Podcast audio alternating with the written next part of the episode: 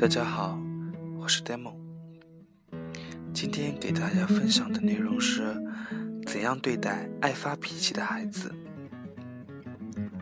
有些孩子外表很可爱，但是脾气非常大。如果有什么事情不顺他的心，无论在家里还是外面，他可以闹个天翻地覆，让父母无所适从。造成孩子脾气暴躁的原因很多，根据不同情况，父母可以分别对待。第一个，孩子从小身体不好，经常生病，得到家人各方面的百般照顾，便使他养成了别人就应该依从我的心理。一旦不依从，从心理上便无法自控。第二种，父母平时不在身边。短暂的相遇，恨不得给孩子所有的补偿，即使孩子一些过分的要求，他也盲目的满足。因此，当孩子的欲望没能满足时，常常会大发脾气。第三种情况，孩子平时受到过分的宠爱，很少受挫折，心理承受力差，当他遇到批评或者相反的意见时，便无法忍受。第四种情况，有些孩子曾经有过这样的经历：当他大发脾气、大哭大闹后，家长就屈服了。从此，他就发现发脾气的妙用，把发脾气作为要挟父母的手段。第五种情况，由于父母情绪不好或脾气暴躁，经常使孩子莫名其妙的受责骂，或父母许诺的事情。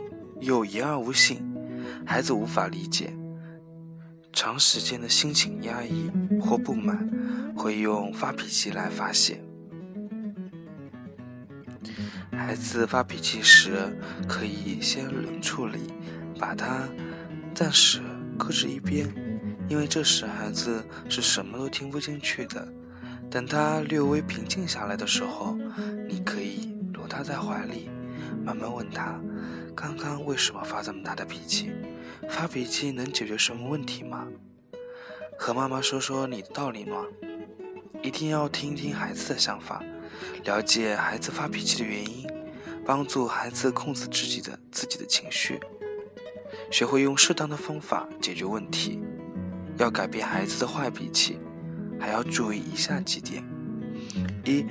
要鼓励孩子用语言表达自己的感受和需求，对正当的需求应尽量满足，不能满足时耐心解释，帮助孩子提高自控能力。二，父母及家人对待孩子的态度要统一，当孩子没有道理的发脾气时，不能因为孩子哭闹而妥协。